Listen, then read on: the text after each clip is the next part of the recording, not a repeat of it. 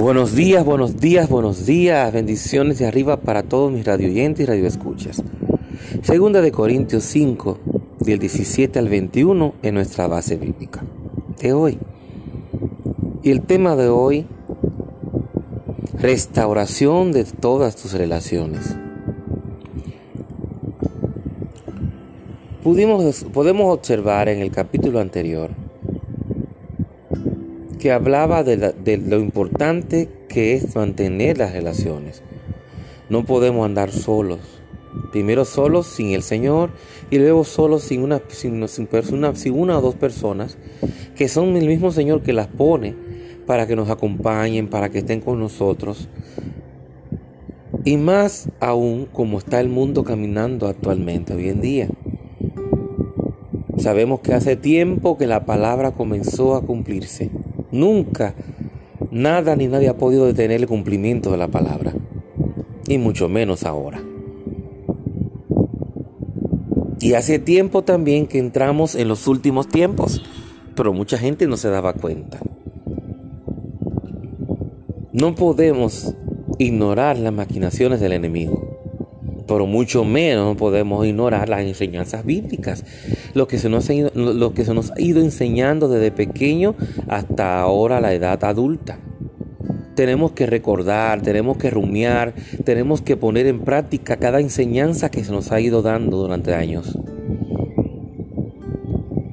Y una de esas enseñanzas es vivir en armonía. Lo hice en el Salmo. Mirad cuán bueno y delicioso es habitar los hermanos juntos y en armonía. ¿Mm? Nosotros mismos como cristianos, como luz en medio de tantas tinieblas, tenemos que ser diferentes a los demás. No podemos actuar como actúa una persona del mundo que no tiene a Cristo, que no tiene al Señor, que no ha sido educado según la palabra que no ha sido enseñado muchas veces en sus propios hogares. Porque todo comienza en el hogar, la educación que nuestros padres nos han dado. Muchas veces hay personas que no han sido, no han sido muy amadas en su hogar. Y si lo fueron, ya no lo son. Entonces todas esas cosas influyen en el ser humano.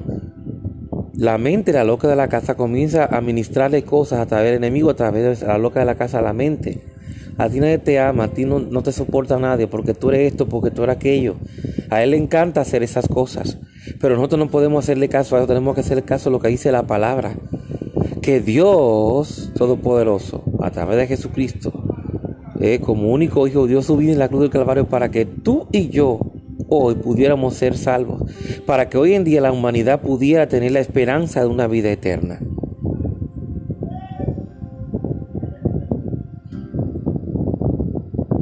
Como decía la, historia de hoy en Segunda de Corintios, tenemos que vislumbrar a la cruz.